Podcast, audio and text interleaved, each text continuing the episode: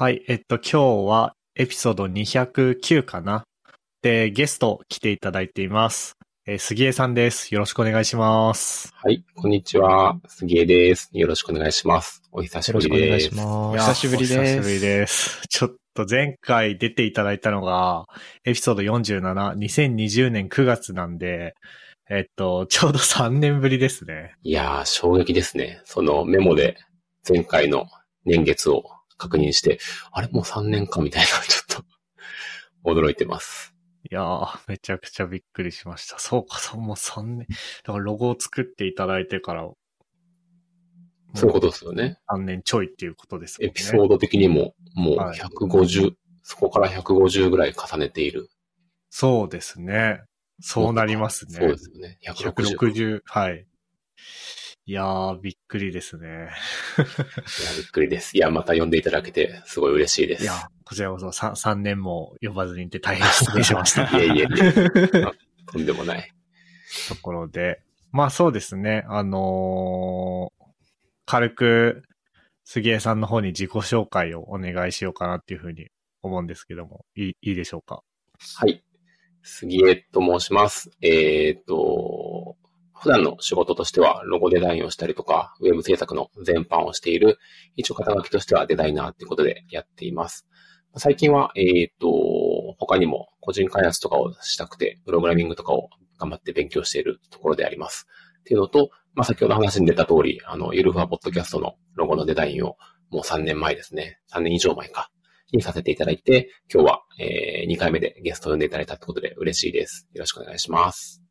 お願いしおます。願いします。お願いします。まあ、そんなわけで3年ぶりになっちゃってるんですけど、今回収録するに至ったきっかけが、あれですね。これも、あれ？先月？?8 月、えっ、と、7月末ですかね、確か。7月末か。じゃあ先月末にあった、えー深掘り FM さん。これもまた、杉江さんがロゴを作った、えー、技術系ポッドキャストなんですが、深掘り FM さんの公開収録に、えーまあ、参加しましてですね。でそこで、お互いに初めてリアルでお会いして。ですね。初めて実在を確認できて嬉しかったですね。いや、僕もめちゃくちゃ嬉しかったです。で、たまたま帰りの電車の方面が一緒で、あのーお話しして、しながら帰ったんですけども、そこで、僕のゲストさん2回目問題の話をちょっと してですね、あのなんだろうな。元々の知り合いの人だったら結構2回目以降とかゲストをお呼びし、できるんだけど、うんもうポッドキャスト界隈で知り合いましたみたいな人、一回呼んで終わっちゃう問題みたいなのをうん。うん。お話しして、で、じゃあ、ぜひ、その問題をクリアしましょうってことで、なんかこう、杉江さんを呼ばせていただいたっていう感じですね。そうですね。嬉しいです。あのーまあ、僕は、ゆるふわポッドキャストロゴを作らせてもらって、それ以来、もう定期的にずっと聞いているので、なんて言うんでしょう。この3人とお話しするのが、別に久しぶりな感じがしないっていうか、毎週声を聞いているので、あのーいつも通りというか、あのーなんですけど、逆に皆さんからすると、僕とこう、こうやってお話しさせていただくのは久しぶりなので、なんかそれも、なんていうか、そのズレもまあ面白いなとか。ああ。どうですか？ふっくんとかトッシー的に。僕は、あの、1ヶ月ぐらい前にリアルでお会いして話したからあれだけど。うん。僕はあれっすね、あの、モックアップラジオ結構がっつり聞いてるので、自分も久しぶりっていう感覚あんまなかったっすね。僕僕、も、全く同じ。みんな聞いていた。いや、それ、ポッドキャストのいいところですよね。そう、最近自分でもポッドキャストで一人で喋ってるってのをちょっと始めたりしていて、あの、僕、ポッドキャスト聞くの好きなので、すごいいろんな人の聞いたりして、やっぱそうすると、こう、親近感というか、その人のことが、まあ、勝手に、こっちが聞いてる側としては知ってる気分になるっていうか、のがあって、まあ、その気持ちがあるので、まあ、逆に自分のことをこう知ってもらえるというか、なんかそういうのを発信しておくと、こう、お会いした時とかにも、まあ、もし相手が聞いてくれていったら、なんかそう思ってもらえたらいいなっていうのは一つ思ってたので、うんうんうんなんか今のお話は嬉しいです。いや、ありますよね。それこそ、やる気ない FM さんと、うんそ、の、やる気ない FM っていう別の、なんだろう、僕らと方向性の似ているポッドキャストがあるんですけど、ありますね。その、マークさんっていう方とかと、その、初めてお会いした時があるんですけど、その時も全然初めてっていう感じが。しなかったんで、やっぱありますよね。そういうこ声でずっとその人のことを知っているっていうのは。うんうんうん。ありますね。しかも、まあ、毎週3人の声聞いてるんで、そこに自分が入り込んでいるのが不思議というか、面白いですね。ありがとうございます。まあそういうわけで、そうですね。あのーまあご自分でもモックアップラジオっていう、モックアップラジオっていうポッドキャストを始められたりだとか、あとは僕ら、ゆるふわポッドキャストのロゴを作っていただいたりとか、以外にも、まあ例えば、ちょうど僕らのポッドキャストもお世話になっているピトパさんの、あれはコーポレートだとかサービス、ブランドのロゴを作られたんですかね？そうですね。コーポレートとサービスロゴと両方みたいな感じですね。はいはいはいはい。っていうところだったり、あとは、まあ、他のポッドキャスト、気まぐれ FM さんとかのロゴだったり、あとは、ポッドキャストを飛び越して、会議オンレイルズっていう、まあ、Ruby 系のカンファレンスですかね、のはいはい。ロゴも制作されていたりということで、なんかもう、あれですね、大活躍ですね。え まあそこなんか新しい界隈というか、あの、まあ僕自身も、なんでしょう、ここ数年で、まあポッドキャストとか、その Ruby 界隈とか、っていうので、すごいこう、デザインとかをさせてもらう機会に恵まれて、なんか自分としても、こう、新しいところでできてて、すごい嬉しいなとは思ってます。で、あの、ピトパさんの方も、まあこれも先ほど出ていた深掘り FM、僕の方で前にロゴを作らせてもらったんですけど、まあ、その時に、あの、深掘り FM の方にもゲスト出演をさせていただいた回があって、で、まあ、その回をピトパの方が聞いてくださっていて、で、あの、ある日もメールで連絡をいただいて、あの、実は、その、もともと、まあ、ロゴというか、その使っていたアイコンみたいなものが、なんかあったんですけど、まあ、ちょっとその、ちゃんとしたサービスロゴっていう形のものではなかったので、まあ、新しく作ろうと思っているっていうことで、で、結構その、ポッド会、ポッドキャスト関連の、あの、デザインをしていたりとか、その自自分自身でポッドキャストが、まあ、好きなデザイナーさんにちょっと相談したいな、みたいな、あの、お声掛けをいただいて、なんかそれはすごい嬉しかったですね。でその時も、あの、もうすごい前のめりに、ぜひみたいな感じで、あの、まあ、もし自分がやったら、こう、こう、こういう感じで進められれば、みたいなお話とかをさせていただいて、まあ、あの、嬉しいことに、そのまま、あの、僕の方でお手伝いさせていただ、させていただくっていう感じになりましたね。いや、素晴らしいなって思って聞いてました。あの、ピトパトークっていうピトパさんが、あのーごじ、ご自身というか、ピトパという会社でやっている。ポッドキャストにも、うんと、ロゴ作りましたみたいな話で言及されてあ、そうですね。お名前も出していた。ただいて、はい、すごい光栄でした。あのーその時にも言ってましたね、ピトパの中の人が、その、ポッドキャスト好きな人に作ってほしいっていうふうに思って、それで、杉江さんっていう話をされてたんで、確かになって思って。いや、そうなんですよ。ポッドキャスト好きって公言しててよかったなと思いました。そうですね。それもあるし、なんか、ドキャストでポッドキャストの仕事がどんどん繋がっていくっていうのが、うん。もうめちゃくちゃいいですよね。それこそ僕らも深掘り経由で、うん。その、杉江さんにコンタクトを、ねうんはい、うん。取らせていただいたりっていう感じだったんで、うんうんうん。そうなんですよ。だからまあもう理想は、ポッドキャストを聞きながら生活して、ポッドキャストのロゴを作って、それぐらいで生活できたら そこには至れてないので、うんうんまあそんなような、もっともっとなんかポッドキャスト関連のことは、なんかややっていけたらなっていうのは思ってますね。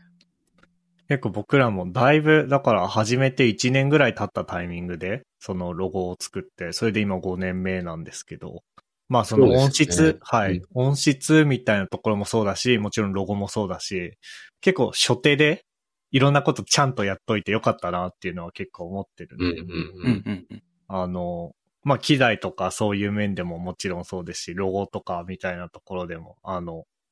なんだろうな。まあこのポッドキャスト聞いてる人で、ポッドキャストやってる人も結構たくさんいると思うんですけど、うんうんうんおすすめですという。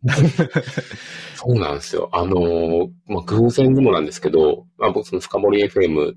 のロゴを作らせてもらって、えっと、イルファポッドキャストを作らせてもらって、まあ、その流れで、あのー気まぐれ FM っていう別のポッドキャストのロゴも作らせてもらって、なんかその三つとも、なんて言うんでしょう。ずっとすごい継続しているし、こう、リスナーの人も増えてるあだろうなって印象もあったりして、こう、すごい、勝ち馬に乗ってるというか、逆に言うと、あの、僕が使わせていただいて、こう、ずっと継続されているっていうのがあるので、あの、うんうんうん。ぜひ他のポッドキャストもっていう、こう、ちょっと鼻息を荒く アピールしておきたい気持ちがちょっとあったりします。なんかこう、なんだろうな。すごい、ロゴ作ったことによって、自分たちのポッドキャストを大事にするようになったなっていうのはめちゃくちゃありますね。まあロゴもそうだし、もういろんなものを作ってるんで、システムとかも。うんうんうん。なんか、な、なんて言うんだろうな。もう、こ、これが自分を形作るブランドじゃないですけど、みたいな感じに扱えてて。で、そういう意味でも、ちゃんとロゴを作るのをお願いしておいて、よかったなっていうのはありますね。うん。いや、でもそれはデザインした側の、まあ、メオリーに尽きるというか、やっぱり作って愛着を持ってもらって、それで使い続けてもらって、それが、その、なんて言うんでしょう。どんどん増幅していくというか、うん。っていうのが、なんて言うんでしょう。その、デザインを作る前の提案とかの際にも、まあ、そういうことは、こう、よく言ったりするので、まあ、それが実際に、こう、作って3年以上経って、まあ、まだ今も続いているみたいなのは、まあ、すっごい嬉しいですね。いやーというところで。で、あとあれですね、もう一つ、 Kaigi on Rails とか、あと他の Ruby 系のイベントでもロゴ作られたりとかしてましたもんね、そういえば。そうなんですよ。それで言うと、そう、あの、まあ、前提として、さっき自己紹介でもちょっと言ったんですけど、あのーまあ、皆さん、こう、エンジニアっていうことでやられて、お仕事されてたりとか、あの、していると思うんですけど、まあ、僕は、その、プログラミングっていうのはもともとできないというか、やってなくて、ただ、えっ、と、前のそのゲスト会、あの、出演させていただいた時にも、ちょろっと相談したような、その収録の中か外か忘れちゃったんですけど、プログラミングもできるようになりたいみたいな話をしていて、その後ですかね、その、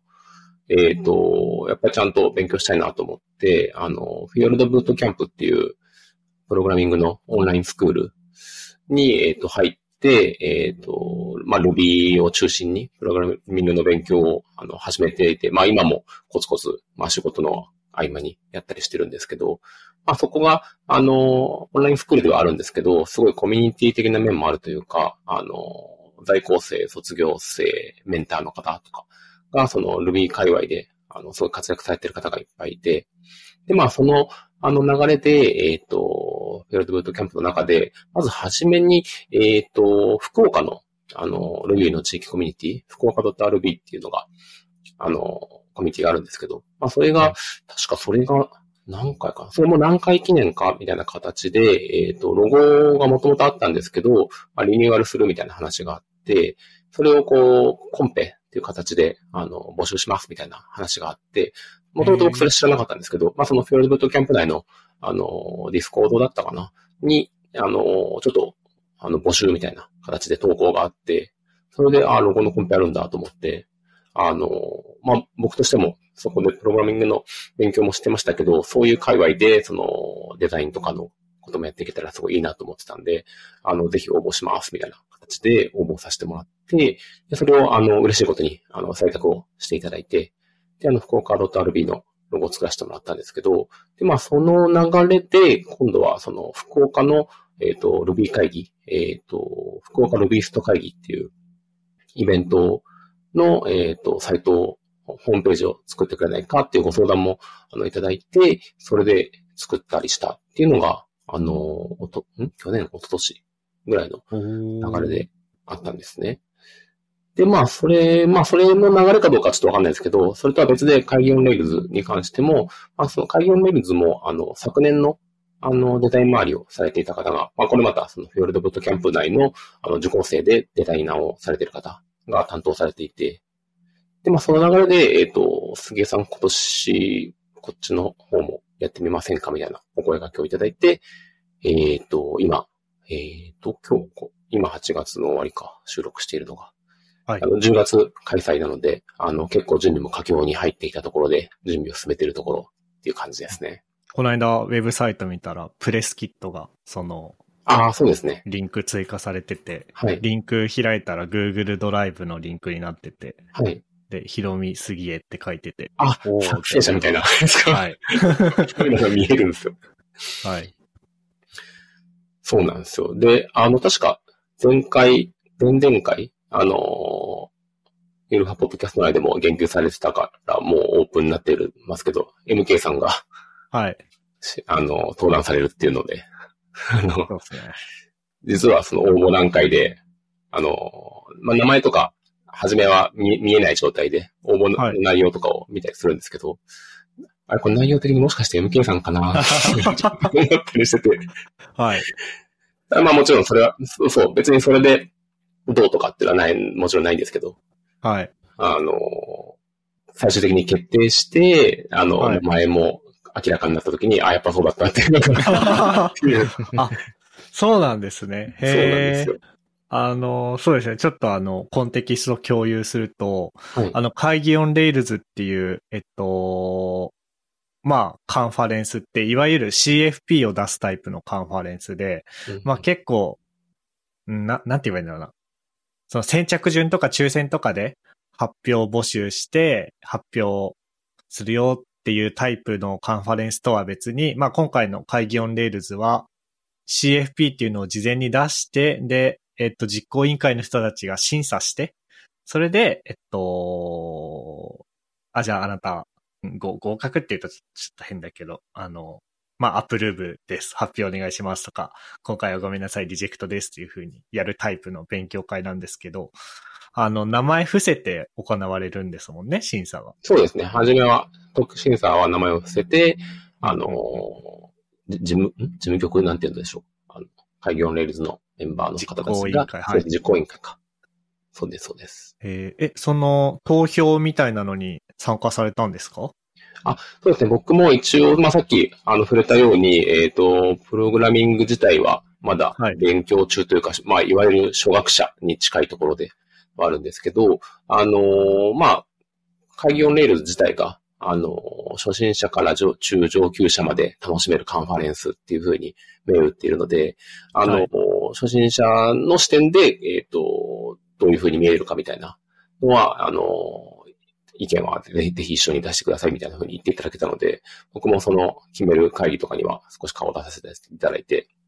いました。へえ、あ、そうなんですね。それはちょっと初知りでした。あの、まあ CFP ってその勉強会によっていろいろルールあると思うんですけど、 Kaigi on Rails に関しては、あんまりこうその、なんつうの、審査は匿名でやるから、個人がわかるようなことは書かないでねっていう、一応ルールにはなってたんですよ。そうですね。なので、えっと僕固有名詞はその CFP の中で一切出さなかったんですけど、うんうんうんまあ、どういう発表をするかっていうと、まあ、このポッドキャストに絡めて、その、プログラミングを楽しむぜ、みたいな、うん。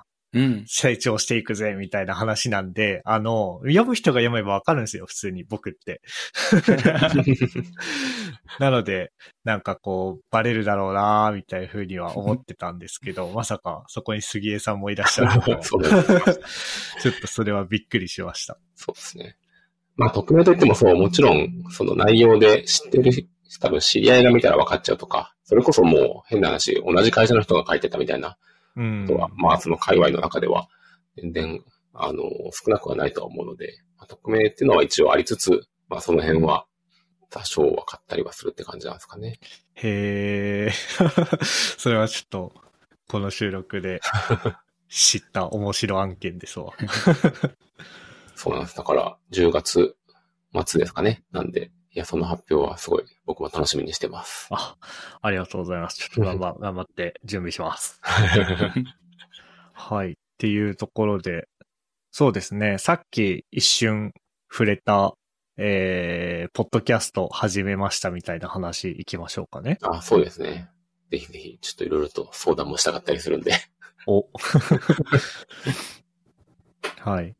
まあ、もともとあれですもんね、その、えっと、means FM でしたっけ？覚えてました？もうちょっと黒歴史というか、ちょっと封印してたんですけど。あ、マジですか？いやいいです、いいです。あの、冗談です。あ、じゃあちょっとそうですね、そこの前段から説明というか、ちょっと、その、その、それこそ前、3年前にゲスト出演した時にも、えっ、と、まあ、ポッドキャストいいなと思ってたんで、自分で、あのーゲストを呼んで、ちょっとこう、デザイン、デザインのこととか、あのーを深掘りするような、あの、ポッドキャストの番組を自分で企画して始めてはいたんですけど、まあ、はい。その、まあ、人を呼んで、その結構その、その人がやってることとかをあらかじめ調べたりとか、あの、サイトだったり本だったりを読んで、そこで、あの、気になるところを聞いていくみたいなスタイルでやってたので、結構それをか企画したりとか、そのゲストの方をアサインして、えっ、と、インタビューをつ作っていって、で、まあ、編集も編集で結構手間だったりとか、結構、あのなんて言うんでしょう。はじめ、ち力を入れて、肩の力を入れすぎて始めちゃったなと思って、はいはい当。初はそれこそそのコロナ禍が始まったあたりで、まあ、少し仕事の波も、あの、なくて、言ってしまうとちょっとひ時間が結構あったので、やったんですけど、その後仕事が忙しくなってきて、すぐにその、あの、スケジュールだったりとか、僕のパワーをかけられる度合いとかが、もう全然崩壊してしまって、うんもう結構、4、4つぐらいエピソードを出して、もう、そのまま自然消滅してしまったんですね。はい。っていうのがあって、なんでまあちょっとこう苦い経験なんですけど、まあとはいえ、その、ポッドキャストをまたやってみたいな、みたいな気持ちはずっとあって、まあ次やるんだったらちょっとこう、それこそ雑談とか、ちょっとできるだけこう低コストで、まあ続けるっていう継続を、あの、目指したいなっていう思いながら、僕は3年ほど月日が経ちまして、で、まあ、ようやく最近、まあ、ちょっと、あの、きっかけもあったりして、こう、一人で喋るっていう形で、あの、やってみようかなと思ってはい。始めたっていうのが、そのモックアップラジオっていううん番組になります。結構、あれですね。モックアップラジオは、今のところ、あ、そうそうそう、10回更新おめでとうございますっていうのとあ、りがとうございます。はい。あのー、10分15分ぐらいを一人語りでやっていくっていう感じで、まあ確かに、なんて言うんですかね。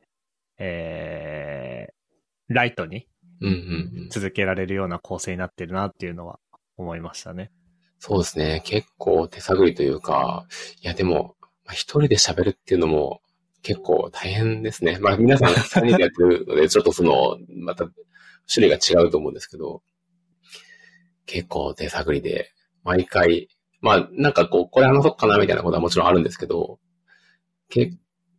構、よどみなく喋るのが難しいというか、まあ今もうん結構考えながら喋ってると、こうスラスラ出てこなかったりするんで、まあ世の中の、こう、ポッドキャストとかが、どれぐらいこう、編集してるのとかわかんないんですけど、うん。結構僕あの10分ぐらいの喋るポッドキャストでも、ちょこちょこ編集してて、はい。こう、もう喋ってる途中に、あ、これもう自分で言いながら何言ってるかわかんないな、みたいな。なっていくと、もう自分で編集すればいいやって思っちゃうから、諦めて、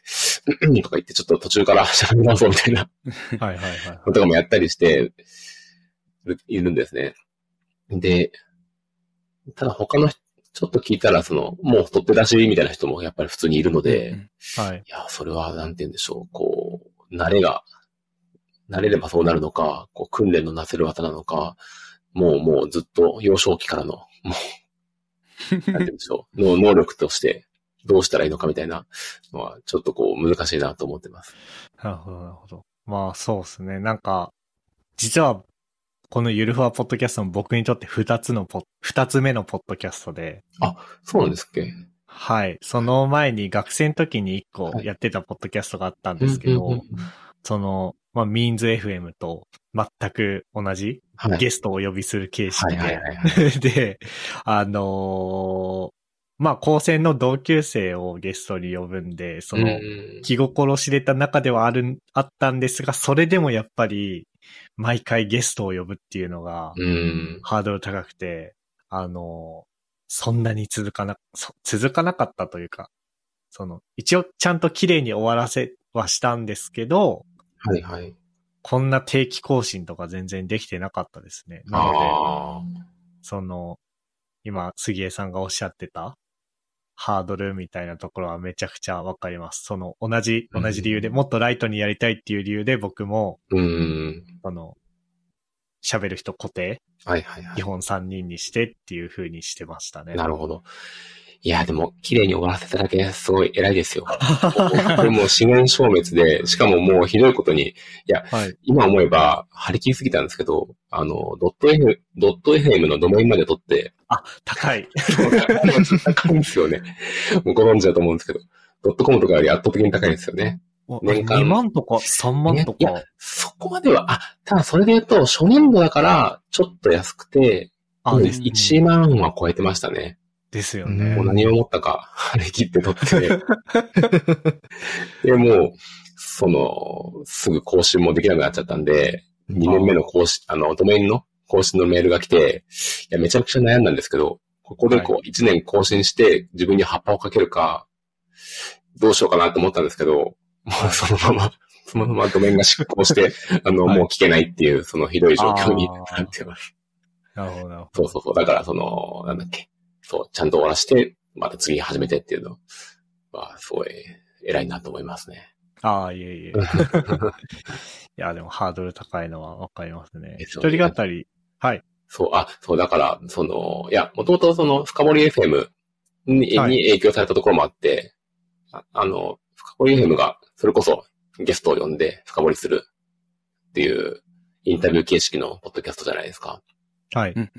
うんうん。なんで、それのロゴを作らせてもらって、その、深掘り FM をすごいたくさん聞いて、あの、ホストの岩井さんといろいろ話してて、で、まあ自分でもやってみたいなっていう、ちょっとそこで気持ちが結構盛り上がってガーッと始めたんですけど、はい。それはやっぱ継続するっていうのがやっぱり難しいですね。うんうんうんうん。ですね。なんで、今回はもうできるだけローコストに行きたいなっていう気持ちです。あ、そうだ、あと、あれですね、その、まあ今、今ゲスト会なんで、はい。あれですけど、あのー前のポッドキャストやってた時に思ったのが、うん、うん、うん。まあ、その、なんだろうな。リビルドとか深掘り形式はい、はい。でやった場合って自分がホストで毎回一緒に話す人がゲストなわけで、うん、うん。そこはあれじゃないですか、ホストとしてゲストにいっぱい話してもらわなきゃいけないじゃないですか。そうですね。で、僕は結構うん自分でやって気づいたのが、はい。俺が俺が俺がっていう風に 喋りたいタイプなんですよ。なるほど、なるほど。自分で喋っちゃうっていう。あ、ですです。うんだから、もちろん今はゲスト会なんで、うんこう、うんなんて言うんですかね。傾聴寄りのコミュニケーションするようにしてますけど、うんうん、やっぱりでも、普段は俺が俺が俺がっていうタイプなんで、その意味で、はいふっくんやトッシーもゲストにするんじゃなくて、俺らホストだからなっていう風にして、うんうんうん自分がいっぱい喋る言い訳にしたみたいなところはありますね。なるほどね。あの、巻き込んで、5年ぐらいずっと巻き込んでくれてう、んありがとう、ふっくんとっしー。楽しく巻き込まれています。いや、でも、その、3人でやってるって、まあ、2人の雑談ポッ系ポッドキャストも結構あったりすると思うんですけど、やっぱ複数人っていうのは、やっぱ未だに憧れがあって、うん。こういいなと思うんですけど、初めの、この、ちょっと話それるんですけど、この3人でやるみたいなのって、なんかこう、どういう感じでなってたんですか？うーんと、まあ、もともと仲良かったんですよね学生の時に。うんうはいはいはい。で、その、まあ、住んでるところも、うんと、北海道的なスケールでは近かったんで、なるほど。あの、放課後一緒に遊ぶとか。なったら、まあもちろんその、ふっくんの趣味で、うん。ふ、ふっくんにはふっくんの趣味での別のお友達っていうのがいたり、トッシーにはトッシーの趣味での別の友達っていうのがいたり、当然あると思うんですけど、僕にとって、あ、なんか高専の友達と遊ぼうってなった時に毎回出てくるのはふっくんとトッシーだったんで、うんうんまあ、と、当然、僕、ポッドキャストをやろうって言ったのは僕なんで、そうすると当然、真っ先に浮かぶのはその。二人っていう感じですね。うんうんあいや、なんか、いいっすよね。僕もなんかこう、ポッドキャスト誰かとやりたいなって思った時に、こう、この、なんていうんですかね、この人とやってみたいなとか、もう浮かばなくもないんですけど、はい。まあ、なんでしょうね。この、ここの年になるとっていうか、なんかこう、もうちょっと若い時にこう、それこそ仲のいい友達とかと始めるみたいなスタイルってすごい、なんかこう、今思うといいなって思うんですよね。今こう、こし誰かとやるってなった時に、なんかいろいろこう、それこそ、こう継続していくときに、こう、なんか大変じゃないかなとか、相手も忙しそうだしな、みたいなとか、なんかこう変なこう気を回しちゃうというか、はいはい。いろんな心配が勝手にできちゃったりするんで、まあそういうのをこう、別にすっ飛ばして気兼ねなくできるような、こう相手がいたりするっていうのがまあ理想だと思うんですけど、まあとりあえず、こう、そういう相手も残念ながらこういなかったので、まずは一人で始めて、なんか、それこそ、僕の方でもちょっとゲストさん呼んでみたりとか、なんかこう、別の形でこう話すとやったりとか、なんかこう、どんどんやりたいなって思うし、まあ、なんでこう、今日呼んでもらったのもすごい嬉しいなと思ったりしてます。ああ、そうですね。いや、まあそう考えると確かに結構奇跡に近いなとはん。いや思いますねそう思いまそす。リアルの人間関係で仲良くさせてもらっていて、で、かつインターネット的なノリが通じうん。、うん。ポッドキャススト文化にも明るく、ト。うん。で、あのーその上でさらに、なんつうの、こ声を自分のインターネット、全世界に発信することに対して 抵抗がない。っていうのが、揃った人と5年もこうやってやれるっていうのは、あの、なんだろう、杉江さんのゲスト会なのに僕の話になっちゃってますけど、やいやいや、そういうの聞きたい奇跡ですよね。っていうのはありますね。いやー、そう思いますよ。そうなんですよね。その辺のこう、今言った、MK さんが言った条件が重なっていくっていうのが、本当奇跡というか、まあ、全然、そういう場合も、まあ自分でこう、切り開いていくっていう話もあると思うんですけど、まあ、ポッドキャストに明るくて、で、まあ、僕の、そういう興味関心とか、雑談っぽいことも話したいし、デザインみたいなネタも話したいし、みたいな。そういう話す内容が、さらにこう、いい感じにフィットして、で、そういう、こう、収録するときの、あの、しやすさとか、も重なってみたいなのっていうのは、まあ、こう、自分でやろうと思ったときになかなかそんな、ないんだろうなと思うので、いやー、なんか、すごい、他人が絶賛するよくわかんない。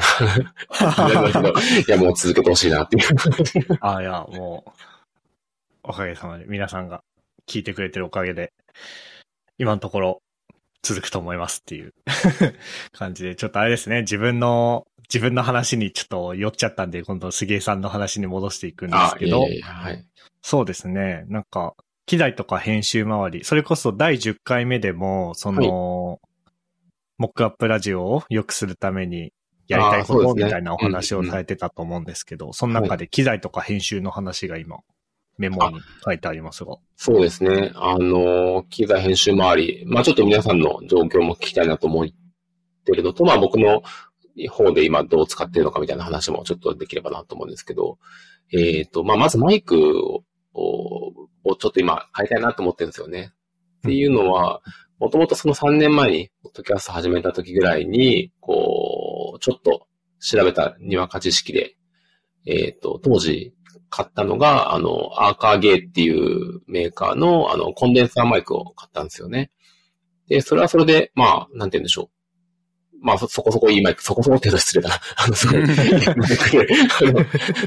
まあ、いい、いいお値段もするし、あの、全然悪くないマイクで、あの、素晴らしいマイクなんですけど、まあ、そもそもそのコンデンサーマイクっていうのと、ダイナミックマイクっていう2種類が、まあ、大きく分けるとあって、で、まあ、コンデンサーマイクは、ちょっとこう、いろんな周りの音を敏感に拾って、えっ、と、くれるっていうタイプ。ですね。で、ダイナミックマイクの方は逆に、あの結構周りの音はひ拾わずにというか、その、なん、なんて言うんでしょう。感感度が低いっていう言い方が合ってるのかちょっとわかんないんですけど、まあ、しっかりこう喋ると自分の声だけをこうちゃんと取ってくれて、で、まあ、なんとなく低音とかの聞き方もダイナミックマイクですって言ってる方のポッドキャストの声を聞くと、なんかこう共通して、やっぱダイナミックマイクってこんな感じなんだなっていう音質があるような気がしてて、はい。そう。で、それを思って、こう、ダイナミックマイク欲しいなと、ふつふつと、まあ、思ってるんですけど、まあ、その、手元にコンデンサーマイクのいいのもあったりするので、ちょっとまあ、まだすぐ買うわけにもいかないし、ちょっと、でも欲しいなっていうのを、最近ずっと思っている感じです。うんそう。なんで、皆さん、確か前というかちょこちょこエピソードで出てきてる気はしていて、あの、はいシュアっていうメーカーのダイナミックマイクとかを確か使ってたんじゃないかなって思うんですけど、ちょっとその辺を聞きたいなと思うんですけど。えーっと、僕は、あれ？もうなんか自分が何を使ってるかも忘れちゃったな。えーっと、あ、そうですね。僕は手話のベータ 57A ってやつを最初使っていて、はいはいはい。ただその 57A っていうのが楽器用だったことに気づき、58A 用の先っちょだけを買って、はいはいはい。58手話のベータ 58A にして使ってます。え、先っちょだけ変えれるんですか？あ、そうです、そうです。その、ベータ 57A と 58A っていうのがあって、はいはいはい。その、な、なんて言うんだろうな。か、か、マイクとしてのコアの部分は一緒らしいんですよ。ああ、そうなんですね。違いが先っちょのところが 57A はなんか角張ってて、うんうん、うん。で、58A が、まあ、いわゆるカラオケマイクみたいな丸くなってて、はいはいはいはい。で、人間の声を、ボーカル的な声とかをあれしたいんだったら 58A を買うべきだったらしくて、うーん。それになんか2年越しぐらいに気づいて、なので、結構なってる 58A の、はい、つい数ヶ月前に 58A 用の先っちょを買って付け替えて、今は 58A あ、ベータ 58A として使ってます。なるほど。明卓58に。はい。みんなは、えっ、と、僕は、えっ、と、 RODE、も、もともと、えっ、と、MK が誕生日にくれたオーディオテクニカのマイクを使っていたんですけれども、今は、えっ、と、買い替えまして、 RODE の PodMic っていう製品、ああ、なんか RODE って聞いたことあります。はい、うん、使っています。これはダイナミックマイクで、うん。かなり集音範囲も狭め。な、周りの音が入りにくい。マイ。クですね。を使ってます。で、最近ちょっと製品がアップグレードされたっぽくて、なんかミュート機能があるだのないだのっていうことを書いてあるので、もしかしたらいい選択かもえー、しれないです。え、ポッドマイクっていうぐらいだから、ポッドキャスト特化というか、感じなんですか？そういう。そうですね。あの、ストリームというか配信はいはいはい。とか、あと、声取りというか、普通の喋りを取る、ポッドキャストとかのうん収録に向いてるよっていう売り出し方をうんしている製品になります。うん。なるほど。僕多分一番面白みなくて、あの、MK からお送られたマイクそのまま使ってるんですけど、オーディオテクニカの ATR1000 だったかな型番が。ATR2100 だね。2100か。うんっていうダイナミックマイクを大事に大事に使ってますけど、なんか、同じ型で新しいやつが出たのかな？なんか今調べてたら。あ、そうね。ATR2100X っていうのが出てますね。うん。ちょっとそろそろ使い続けすぎてるんで買い替えてもいいかもと思いました、今。えー、でもいいな。みんなダイナミックマイクですね。そうですね。え、なんか、僕、こう、机叩く音とか聞こえます？あ、聞こえます。出ますね。結構だから、なんて言うんでしょう。まあ、机は叩かないんですけど、本当何か服が擦れる音とかも収録してると入ってることにき後で気づいて、うんはい。うわーみたいなことがすご結構あって、なんかコンデンサー、コンデンサーマイクって逆に、なんて言うんでしょう。別に、あの、ディディスるつもり全くないんですけど、なんか用途としては、結まあでも、ひ感度がいい方がいいような状況もまあもちろんあるんですよね、いろいろきっと。なんか、イメージですけど、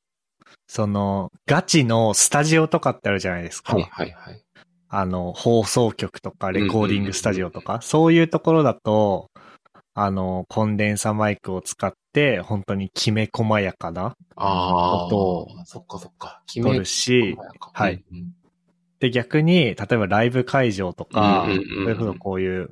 僕らだってあの、スタジオとかじゃなくて、普通の家の自分の部屋でそうですよね。録音してるわけで、うん。あの、状況としては全然理想ではないじゃないですか。うんうんうんそういう時は、こう、多少のきめ細やかさを犠牲にして、うん。うんえっと、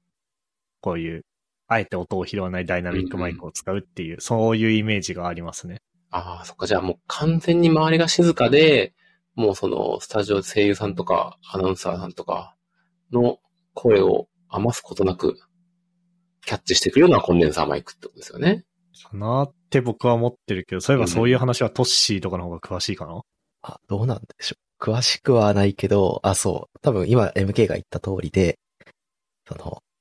防、遮音とか防音の環境が整っていて、かつこう、マイクからの入力をちゃんとこう、綺麗に収録できる環境とかがあって、うんうん。みたいな環境だと、すごくいい、ベストな選択になるというような理解をしているんですが、なんか普通のご家庭でもこうコンデンサーマイク使われている方はいらして、うんうん。あそういった方、結構そのオーディオインターフェース側でいろいろ頑張ったりとあか、あ。そのソフトウェアを入れて、うん例えば配信だったら OBS の方で頑張って設定をして使っているっていうのはよく聞きます。うん。はい。なんかガチの歌い手さんとかだと、収録の時は、そのエアコンとかの音もノイズになるから、はいはいはい。消して汗ダクダクになりながらやるとか、あるみたいで、そ、そこまで命はかけてないポッドキャストに。あ、あとそれこそ、前あの、ピピトパさんのポッドキャストの中で、その、部屋に、なんだっけ、布？布団とか？ああ、はい。置いといた方がいいみたいな。そうですね。あって、それがこう、周りのいい感じにこう集音してくれるっていうか、なんかそんなんあるんだと思って。その、音の反響を防ぐために、うんうん。あのーそういうことをしたりしますよね。あの、うんどうしても、例えば僕とか目の前が壁だったりするんですけど、はいはいはい。本当はそういうのは良くなくて、うん。それこそリビルド FM の宮川さんなんかは、はい多分ウォークインクローゼットで。収録してますよね。うん。でも、あ、それこそ僕新卒で初めて東京出てきて一人暮らしするときは、うんもうポッドキャストやる気満々だったんで、ウォークインクローゼット付きの物件を、それであえて選びました。そこ、そこのポッドキャストのためにウォークインクローゼットを見せたんですね。そうですね。ええでも面、白い。暑すぎて挫折しました。宮川さんはそのアメリカの家に住んでいるんで、こううんうんうんアメリカの家のウォークインクローゼットと、はいはい。日本のしかも、ワンルームとかのアパートに申し訳程度についてるウォークインクローゼットだったら多分規模が違うんでしょうね。あの、違いそうですね。うん。一時期やってたんですけど、本当酸欠になるかと思ったんで。確かに日本だと1、ん ?1 以上もないですよね。だん？あるかなないですないぐらいですよね。はい。確かにアメリカだとな、普通に何畳もありそうなイメージがありますね。はい。なのでそこはちょっとさすがに諦めました。まあでも、うん、ダイナミックマイクがいいんじゃないでしょうかという あ、そうですよね。もうそう、なんていうか結論は決まっていて、もう、いつ、いつ買うかっていうぐらいの話なんですけど。はい。あの、オーディオインターフェースってもう持っていや、オーいるんですか？ディオインターフェースも持ってなくて、はい。なんで今もこのコンデンサーマイクをもう直つなぎというか、はい。にしてるんで、そう、ダイナミックマイクだと、オーディオインターフェースも必要？なんですえっと、直接は関係ないんですが、うんただやっぱ、な、な、なんでなんですかね。やっぱり USB でつなぐだけで使えますせみたいなマイクは、うんコンデンサーマイク、分類するならコンデンサーマイクが多いイメージがあって、確かに。ダイナミックマイクは、その、あの、三、三ピンのあの端子あるじゃないですか。ああ、ありますね。あの、あの端子しかできませんっていうのが多いイメージはあるんですが、うんうんうんうん。まあ、それこそ、ポッドキャスト始めるときにふっくんとかトシに送った ATR2100 ってやつは、うんうん。USB とその、まあ、3ピンのやつは、はいキャノンケーブルとか XLR って言ったりするんですけど、はいはいはい。それ両対応してて。あ、両対応なんですね。はい。なので、それとかは結構いいかなと思いました。最初はめんどくさいから USB で、まずはダイナミックマイクっていう風にしつつ、うんうんなんかこう、後々何かモチベとか上がって、うんオーディオインターフェース買ったらそっちに移行するっていう使い方ができるんで。うんうんうんうんでも今売ってないですよね、ATR2100 って。あ、そうなんですか。あ、もうあれか。その後継機みたいなのが出てるんでしたっそうですね、ATR2100X ってやつなんですけど。うんうんでも、ん？なんかそれはなんか ATR2100X USB っていうのしか見つからなくてけ。、ああ、それはじゃあ USB 接続なんですかね。うんなんか USB だけっぽいですね。うんへあ、いや、そんなことなかった。そんなことなかったです。失礼しました。両うん両方対応してます。あ、じゃあ、ATR2100X USB っていうのがこう、なんか、日本でも普通に手に入るっぽいし、うーん。えっと、定価が11,880円で、うん。Amazon とかヨドバシだと9300、400円ぐらいで手に入るっぽいんで、うん。なんか、い今ならこれがいいんじゃねえとかって思い、思いました。なるほど。僕、もう完全にイメージなんですけど、あの、手話58のなんか憧れがあって、はいはいはい。本当にイメージですよ。イメージだし、めちゃくちゃくだらないんですけど、あの、何年か前に、えっ、と、チェンジっていう女子高生がラップを歌う漫画があったんですけど、はい。突然の打ち切りで終わったんですけど、それが、その漫画の中で、その、ラップの中で、その、手話58のことを、あの、ごっぱちって言うんですよね。あの、うんうんラッパーとかあーが、その。親しみを込めて。そこで、その、もうミーハー心で、その、はいごっぱちかっこいいな、みたいな感じで勝手に思ってて、で、その手話っていうメーカーを知って、結構そのダイナミックマイク、そのさっきの57もそうだと思うんですけど、58もあるし、あと、あれですよね、さらに値段が高くなるんですけど、あの、ポッドキャストを特化した MV7 とかでしたっけ？はい。とかもあったりとかして、なんか手話っていうメーカーに、こう、ちょっとこう、憧れみたいなものがあったりするんですよね。へえ、ああ、でもそういうのがあるんだったらももうね、いやでもだからそうなんですいつ買うのっていうだけの話で、こんなに、こんな中で10分も相談することではないっていうのが、ちょっと結論かもしれないですね。う、ああ、いやでもめっちゃ大事ですよね。それこそ、あの、なんだろうな。僕はあの宮川さんの真似して、はいはい。ベータ 57A をああ。買ったんですがう、んうんうん。それ勘違いで、宮川さんが使ってたのはベータ 87A だったっていうオチなんですけど、はい。まあそういうのはありつつも、うん。あの、買った当初は、いや、これが宮川モデルか、つってこうテンション上がってテンション上がりますね。はい。宮川さんと同じマイクを使ってる。はい。最終的に違ったんですけど。違ったし、楽器の中じゃない そうですね。でも大事ですよね。そういう道具でテンション上げていくのは。そうなんですよね。そう。なんで、まあちょっと自分のポッドキャストで、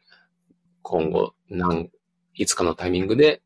ついにダイナミックマイクに変えましたっていうのが、ちょっと収録できるのを、ちょっとお待ちいただければと思います。おー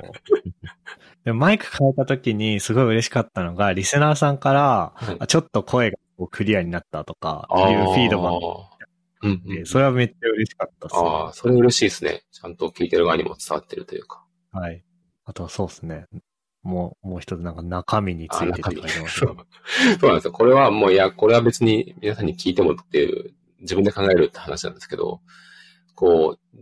じゅ自分一人語りで10回撮ってみて、こう、まあ、まずはこう継続をするっていう、やってみて続けてみる。まあ、10回やってみるっていうのを目標にしてやってたので、とりあえず思いついたネタとか、その、最近あったこととか、っていうのをネタにして喋ってたりしたんですけど、まあ無事10回続けることができて、で、はい。えっ、と、まあ、本当に少ないんですけど、ちょ、ちょこちょこ、あの、リアクションというか、き聞いたよって言ってくださる方もいたりして、こうなってくると、まあ、やっぱりこう、ちょ徐々に欲が出てくるというか、なんかこう、聞いてくれる人たちにとって、こうなんかいい、いいなと思ってもらえる話というか、まあ、あるいは、こう、まあ、僕のことをもともと知っている人だとすると、なんか、僕に、だったらどういう話をしたら、こう、ちょっと、より興味を持って聞いてくれるかなとか、まあ、僕のこと知らない方がもし聞いてくれたとしても、なんかこう、でしょうね。おっさんが一人で10分喋ってるラジオっていうので、まあ、どういう話だと、こう、別に、まあ、別に、なんて言うんでしょう。夢中で聞くもんでもないので、ついでに聞いてくれればいいんですけど、まあ、はいこう、登録して、継続して聞いてみようかな、みたいなふうに思ったりするのかっていうのを、なんかこう、最近は悩んだりしてます。おーどうすか？みんな的に。そんなん聞かれてもって感じだと思うんですけど。これは僕、あのー思ってることがああります。あ、なんですか？なんですか？あのーす特に好きなエピソードがありまして、はい。なんか結構いくつもあるんですけど、ありがとうございます。あの、あの、早起きの、早起き生活の話のはい時と、はい。あと、あの、分岐オセロの話と、はいはいはいはい。あと、福利的に強くなるみたいな話をされてああ、るはいはいはいはい。時のくだりがめちゃめちゃ好きでして、ああ、ありがとうございます。で、ちょっと考えてみたんですけど、あの、一回、うんあの、脳内でこねくり回した人の話大好きなんですよね。あ であ、なるほど。その、、そういう話をするときって、うん。なんか、そう思うに至った経緯とかで、その人が垣間見えたり、思考が垣間見えたりするのがすごい好きなんですよね。なんで、なんでしょうね。あの、食レポ的というか、あはいはいの、食レポって食べてすぐ感想を言うじゃないですか。うんうんうんうん。っていうのとは逆で、はいはいはい。こう振り回したやつ。そうです、そうです。その考察ブログ的な、うん。一回脳脳内一周してきたみたいな話がすごい好きで、それが、はい。あの、こんな短くまとまって聞けるって、最高じゃんと思いながら聞いてましたね。ああ、いや、ありがとうございます。なるほど、なるほど。あ、それで言うと、たあの、なんて言うんでしょう。その、そういうネタを話したのは共通点があって、はい。えっ、と、僕、あの、 Scrapbox っていう、あ、はなんてい。言うんでしょう。ドキュメント？メメモツール？なんて言うんでしょうね。あれ。あの、ウィキ？ウィキ？ウィキではないか。ままあ、ウィキとして使えるし、まあ、その複数人でも使えるけど、まあ、僕は、その、それを日記として使っていて、あのーまあ、もともと、さらに経緯を話すと、あの、えっと、MK さんもご存知、皆さんもご存知かなって思うんですけど、あの、純、純29さん？現在、純木さんっていう名前に、名前を転生されてますけど、変わってましたね。そう。純木さんと、まあ、それこそ気まぐれ FM のロゴとかもきっかけがあって、まあ、インターネット上でちょこちょこ、あの、お付き合いさせていただいていて、あの、仲良くしてもらってるんですけど、純木さんが、えっと、 Scrapbox で日記をもう3年とか書かれていて、うん。その、なんか、日々の出来事をまとめ、メモとかしたりとか、考えてることを書いてたりとか、まあいいなって思ってて、で、僕もそのブログとか、まあずっと長続きしなくて、何度も挫折してるんですけど、 Scrapbox で日記を書き始めて、えー、いや、 Scrapbox も実は3年ぐらい前に一回挫折してるんですけど、それを1年ぐらい前にまた復活して、えっ、と、もう10ヶ月ぐらい、あの、書いていて、で、そのスクラップボックスの中で、ちょっとその日々思ったこととか、あの、日記的なことも書くんですけど、あの、思い出が福利で聞く話とか、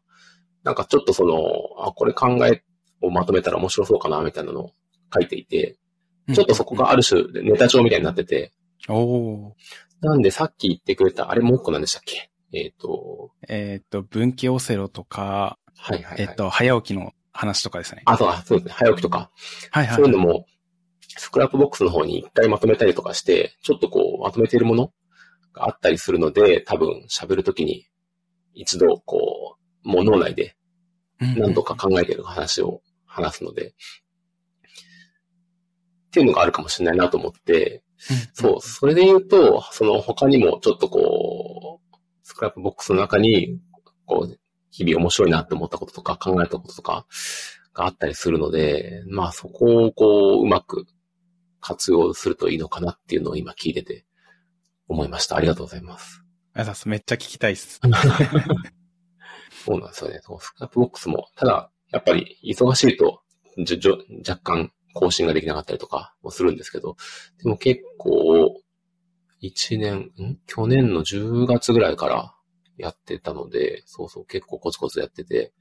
それをうまく今絡めたいなというふうに思いましたね。うん。ええなるほど、なるほど。トシーとかどうですか？いやー、どう、あ、僕もその早起きの話とはうん。めちゃめちゃ印象に残っててすごく好きなんで、その、なんでやってたのか、なんでやってるのかとか、うんうん。なんか背景の話とか、すごく、あ、確かに、こう、家庭があると、そういうこともあるのかとか、こう、なんて言うんでしょう。人の思考の記録みたいなのが。音声として聞けると、自分の、し、こう、思い至らない気づきとかが出て、聞けたりするので、そうですね。ふっくんの案、すごくいいなと思って、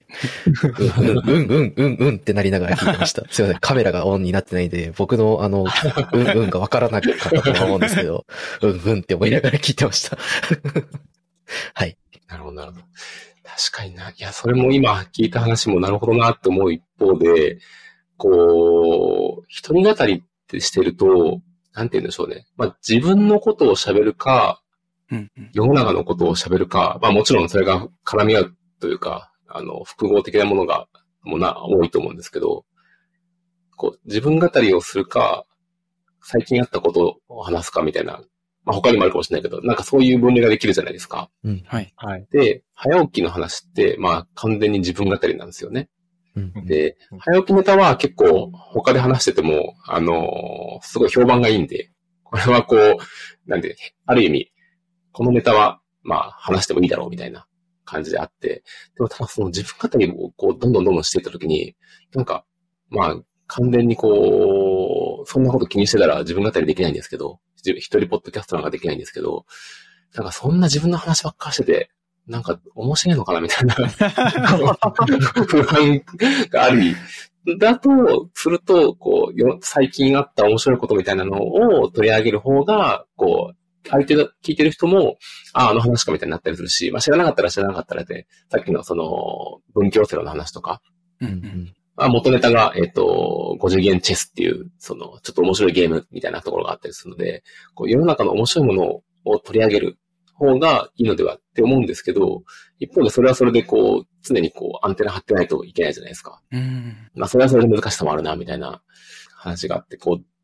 一長一短というか、こう、難しいなって今思ってたんですけど、今話を聞いていて、あもうちょっと、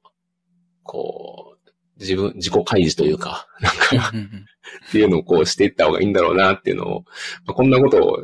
なんて言うんでしょう。10歳ぐらい年下の人たちに今喋ってる おっさんみたいな感じなんですけど、なんかそういうのは多分してた方がいいんだろうなっていうのを、なんか今思いましたね。僕も結構めちゃくちゃ個人的な話めっちゃ好きですね。そのポッそれはポッドキャストに限らず、ポッドキャスト聞くようになる前のブログを、いろんな人のブログを読んでた時からずっと、はい。いわゆる技術ネタのブログとかよりも、その個人的な考えとか、まあも、もしかしたら仕事の愚痴っぽい話とか、そういう割とこう、なんつうの、生の感情とか思考とかを吐き出される話、だから個人的な話ですよね、うん。が、あのーするのもされるのもめっちゃ好きですね。うんその、それこそさっきふっくんが言ってたのと逆になっちゃうんですけど、僕は結構、だからさっきふっくんは、あれだよね、その、ある程度考えたことをうん。整理して話すのが好きみたいなうん。うん。そそういうのを聞くのが好きっていう話をしてたけど、もちろん僕それ好きなんですけど、逆に僕はなんつうの、ずっと一人で喋りながら、こうこうこうこうこうで、こうこうこうだと思ってて、あ、でもそれって自分でさっき言ったけど、これは違うな、みたいな、こう一人で喋ってると、こう、なんつうの、自分との対話みたいな感じじゃないですか。あの、そういうのがめっちゃ好きなんですよ。その、自。分が会社とかで上司とワンオンワンミーティングするときも僕いつもそんな風になってるし、多分ポッドキャストの時もそうなってるし、あと、一応このポッドキャストも2、3回ほど僕が一人語りしてる回っていうのが、ああ、ありますねたまに。連続更新を達成するためだけに僕が一人で回があるんですけど、はい。多分それとかもそういう感じになっていて、あの、うんなんていう、脳の中身をそのまま垂れ流してるみたいなのが、うんうんうんあの、なので、そういうふうに言うと余計迷われるかもしれませんが、僕は結構、あの、モックアップラジオで、杉江さんの脳内垂れ流しとかも期待してますっていう。なるほど、なるほど。いや、それはいいですね。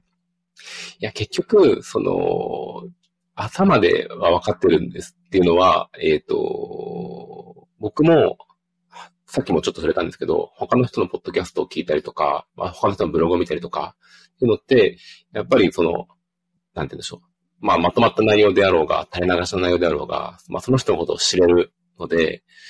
あの、こちらとしては、なんて言うんでしょう。その人のことを知れるってことで、いいことずくめなんですよね。うんだから僕はそういうのを聞きたいし見たいって思うんですけど、っていうのを、立場を逆転して考えたときに、じゃあ、こう、自分のことを知ってもらうっていうことを考えたときに、その、変な、こう、恥ずかしい心は、さておいて、こう、さらけ出した方がいいっていうのは、こう、頭の理論としては、もう答えが出てるんですよね。うんあとはそれをどれだけ自己開示できるかっていうだけの話なので、まあ、それを、まあ、今までなかなかできてなかったなっていう思っていて、なんかこう、ようやくこの年になってきて、ちょっとずつできてきたというか、できていくといいな、みたいな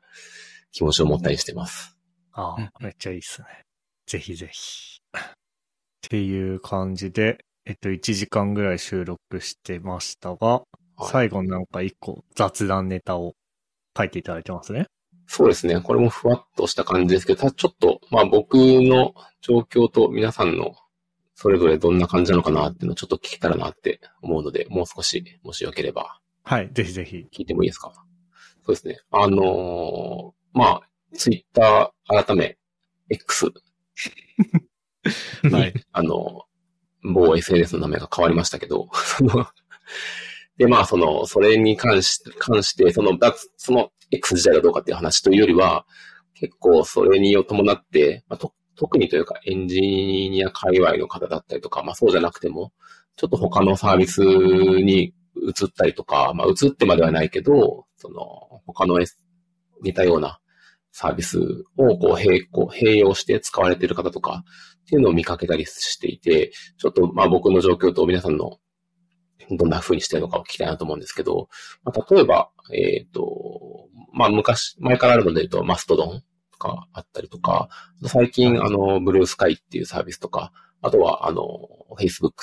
Facebook 社じゃない、メタ社か。うん。あの、スレッズっていうのを作ったりとか、まあ、最近よく聞くのはこの3つぐらいかなっていう、まあ他にもあるかもしれないんですけど、この3つぐらいかなと思っていて、えっ、と、まあ皆さん使ってますかって話を聞きたくて、で、まあ僕は、えっ、と、ブルースカイは最近、あの、招待のコードを、あの、いただくことができて始めたりとか、スレッズも、まあアカウントを作って、あの、始めはしたんですけど、ちょっと複数にわたって、その、うん。SNS を発信していくみたいなのが、ちょっともともとそんな発信が苦手、あの、苦手だったりするので、はい。何個も管理できずに、全然、あの、更新はできてなくて、まあ、結局、X でちょこちょこつぶやいてるみたいな感じなんですけど、なんか皆さん、どうすか？使ってますか？もう、ツイッターしか使ってないですね。うん ああ、元 EX のみですね。いや、結局そうなんですよね。周りの人がまだ使ってる人多いし、うん。結構、なんて言うんでしょう。ツイッター見てても、結構意思を持って、もうこのサービスはダメなので、あちらに行きます、みたいなことをおっしゃってる方もいたりはするんですけど、はい。でも結局人がいなくてこっちに持ってきました、みたいな人もいて、えなかなか、スレッズとかは結構始まった時はニュースに、うん。テレビでも結構取り上げられて、もう利用者ガーンって増えましたけど、なんかそこから別に、そこまでこう盛り上がってる、たまに覗くんですけど、まあもちろん使ってる方いますけど、まずそこに全部映るわけでもないし、難しいなって感じですよね。そうですね。もう、僕は一応ブルースカイもスレッズもアカウントは作ったんですけど、うん。うん、でも、乗り換えようと思ったこと自体がもうないですね。うん。なんでなんだろ スレッズはアカウントを作ったんですけど、う。他は全然触りもしていなくて。はい。本当は良くないんでしょうけど。いろいろ触った方がいいかもしれないですけど。まあ、インスタグラムとツイッターくらいですかね、見てるのは。うん結。局そこになんか、自分が求めてる情報がそこに集約されてしまっているので、そうっすよね。サービスにロックインされてるっていうよりも、うん。そのサービスにある情報を拾いに行くためにはこれを使わざるを得ないみたいなうんうんうん。のがあると思ってます。そう。やっぱまだ人々が移行しきってないというか、X から離れてないから、うん、結局情報はまだ X が大量に握ってますよね。そうっすよね。確かにな。いや、そう考えると、こう、新しい SNS がこれからスタンダードになるみたいなのって、なんか、すごいっすよね。昔、その、ツイッターなり、インスタグラムなり、なんか気づけばみんな使っ、みんなってか、気づけばすごい規模になってましたけど、うんうんそれが新しくブルースカイマストドンスレッズが、まあ、なんでしょう、3社すごいと思うんですけど、なんかそれがツイッターほどになる想像が今のところちょっとつかない感じなんですよね。なんかもう、そうなんですよね。発信する場所分散すうるん。っていうのができないですもんね。その、いや、それこそポッドキャスト始めてから僕、ブログを全然書かなくなったんですよ。ああ。その前は、まあ、140文字以内のことはツイッターに書いて、うんそれ以上のことはブログに書くみたいな感じだったんですけど、うん。ポッドキャスト始めて多分ツイートも減ったと思うし、ブログ書くのも減ったと思うし、っていう状況にさらにそのツイッター的なうんもの、がいっぱい生えたら、いや、やっとれんわ、みたいな。うん。そうなんですよね。どれもツイッター的だから、なんていうか、まあ、もしこう、今後塗り替わるとしたら、また全然別のものかもしれないですね。うんうんうん。ああ、そうですね。うん。確かに。それ、あるかもしれないですね。みんなツイッターと同じカテゴリーのところに当てに来てるけど、うんうん。そうじゃなくてっていう。そうっすよね。なんか最近、何でしたっけ？忘れちゃったな。あの、音、それこそ音声のツイッターみたいなのもありますよね。何だったかな？何だったかな？お？音声のツイッター。えーっと、エアーチャットだったかなええいや、それも、それも、純木さんが確か紹介してたような。わかんないですね。Airchat でもなんか、 Airchat じゃないか。なんだっけ Airchat。なんか、ちょっとその仕組みを説明できるほど僕が理解してないんですけど、まあ、はい。言ってみれば音声版ツイッターみたいな形で、音声でつい、つぶやきをして、それに、つぶやきに対して、まだ音声でコメントを作ったりし、あ、コメントを返したりして、そうするとその、そのやりとりがこう別スレッドみたいになって、へえそのひとまとまりの、その、えっ、と、音声のやりとりによって、それがもう一つのポッドキャストみたいになっちゃうみたいなえ感じみたいなので、確か招待制で全然まだ、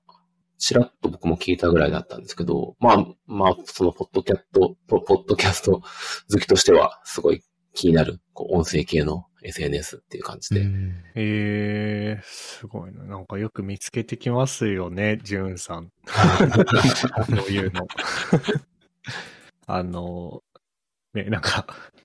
ジュンさんの話になっても、あれですけど、その、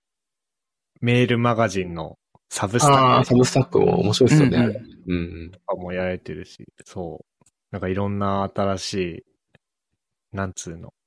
流行りのウェブサービスっていうのに、めちゃくちゃアンテナが高くてすごいっすよね。うんうん。エアーチャットはあれですね。ラップバトルとかできそうですね。ああ、面白いですね。確かに。その使い方。うんうん、まあ、音っていうのが、その収録環境っていうか、収録どうするみたいな、まあ、もちろんスマホで気軽にできるっていう触れ込みだと思うんですけど、とはいえはい電車の中とかじゃできないし、あそーそれのハードルはちょっとありそうですけどね、やっぱり。そうですね。確かに確かに。なんか、ああ、それこそあの僕らみんなクリスプっていうソフトウェアを使ってて、はい、はい。その、まあ AI ベースでノイズ除去してくれるうんやつなんですけど、あの、なんて言えばいいんだろうな。まあ、電車の中で、おそらくクリスプだったら電車の中で喋っても、電車の音をノイズキャンセルしてくれんじゃないかなっていうレベルで。優秀なんですけど、そっちはいいとしても、そもそも電車の中で喋ってたらめっちゃ変な人じゃないですか。まあ確かに。なんか音声 SNS とかって結構そういうのあると思ってて。うん。うんそこどうするかみたいなのは、なんかあるなって思いました、今。うん聞いてて。そうですね、ありますね。はい。っていう感じで、そうですね、ツイッターは、X になったツイッターを、僕は今でも毎日、便利に使ってまそうですっていう感じですかね。いや、僕はなんなら、その、自分でポッドキャストを始めたりとか、その、はい。プログラミング関係の、その、フィールドブートキャンプとかで勉強してる人たちも、あの、X やってたりするので、なんなら数年前より今の方が使ってるぐらいな感じで、まあちょっとこう、本当には破壊だけはしないでほしいなっていう気持ちで そうですね。続けてますね。まあなんだかんだ、一応今もちゃんと動いてるんで、うん。大丈夫なんじゃないですかね。そうですね。うん。時折検索が壊れたりとか。なんか言いますよね。してますおかしくなったとか。うん。はい。まあ、あの、とりあえず生きててくれてれば僕はそうですね。いいです。はい。っていう感じですかね。はい。はい。というわけでですね。えっと、今回はなんと3年ぶりですね。3年ぶりに杉江さんにゲストを出演していただいて、エピソード209を収録してました。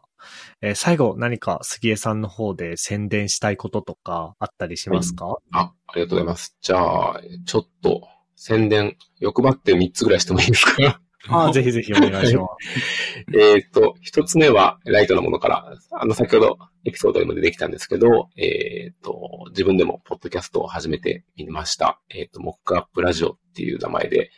えー、ちょっと続けていこうと思っているので、もしよろしければ聞いてもらえると嬉しいです。お願いします。っていうのと、二つ目が、えーっと、まあ、今回、えー読んでいただいたイルファポッドキャストさんはじめ、あの、ポッドキャスト関連のロゴとかを作らせてもらっていて、とても、あの楽しくやっているので、もっと他の、あのロゴを作っていきたいなと思っているので、まあ、ポッドキャストでもいいですし、他のものでも、なんか、こう、ロゴデザインとか、頼む人いないかなっていう方がもしいたら、あの、気軽にお声掛けをいただけると嬉しいです。で、最後、三つ目、欲張ってますが、三つ目が、えー、まあ、話にも出てきたんですけど、えっ、と、会議オンレイルズっていう、あのー、Ruby の、Ruby on Rails っていう、あの、のに特化した、あの、技術系のカンファレンスが10月の末に開催されるので、そちらも、あの、エンジニア界隈の方で、もし興味がある方いらっしゃったら、あの、こ今回が、えー、オフライン、えっ、と、リアルの場で開催するっていうのと、えっ、と、オンラインの、あの、視聴もできるっていうハイブリッドな開催になっているので、もしよければ、ぜひぜひ、あの、お越しいただくか聞いていただけると嬉しいです。っていうのが宣伝以上3つでした。はい。はい。ありがとうございます。 Kaigi on Rails はあれか、浅草橋でやるんですね。あ、ですね。浅草橋。ヒューリックはいホールだったかな。ちょっと名前がど忘れですけどヒューリックホールカンファレンスですね。ですね。で、日付がもうパッと見てます10月の27、28です。あの、生の MK さんも見えると思いますので。あ、で、多分ね、チケットがもう、これは、あの、エピソードが公開される頃には、は発売されているのか、そろそろなのかわかんないんですけど、えっ、と、現地はチケットが必要で、オンラインは、あの、多分誰でも見えるような感じだと思うので、ぜひぜひお願いします。はい。じゃあ、